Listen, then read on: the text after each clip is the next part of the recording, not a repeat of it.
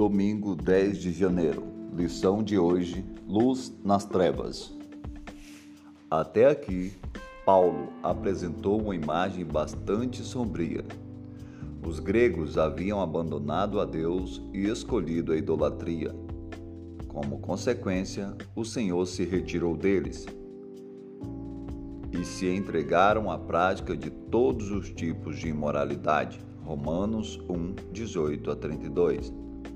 Os cristãos judeus legalistas ainda estavam presos à letra da lei e os conversos gregos exaltavam a moralidade.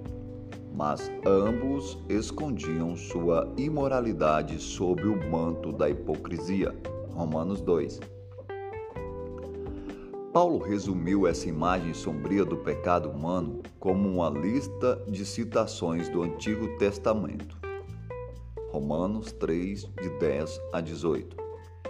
Esses textos demonstram que o pecado e a alienação de Deus são problemas universais que molestam e corrompem as pessoas de todas as culturas.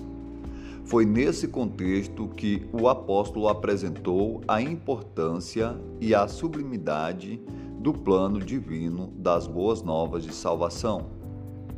O plano da salvação não reconhece diferença entre etnias. No nível mais alto, somos todos iguais.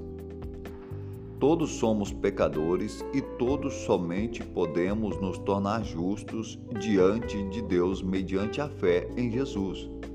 A justificação pela fé é um componente essencial do plano da salvação. Mas, afinal, o que é justificação?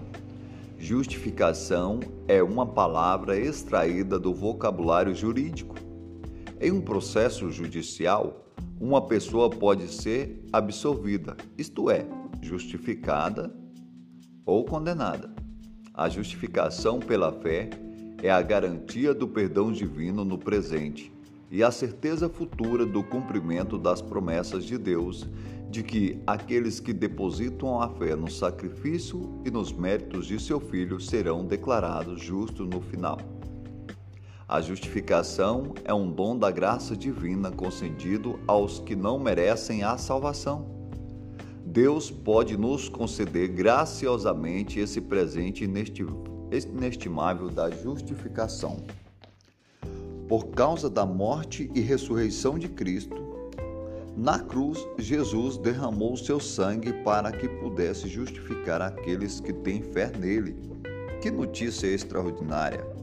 Não importa o pecado, o sentimento de vergonha, culpa ou condenação. A morte de Jesus é suficiente para justificar aquele que crê em seu sacrifício. Querido Deus, muito obrigado, Senhor, por tua bondade para conosco. Obrigado porque o Senhor enviou seu Filho com seu pleno sacrifício, ó Pai. Cumpre todos os propósitos de justificação para os teus filhos. Nos abençoe, nos guarde, nos dê um ótimo domingo. Estas bênçãos nós te pedimos em nome de Jesus.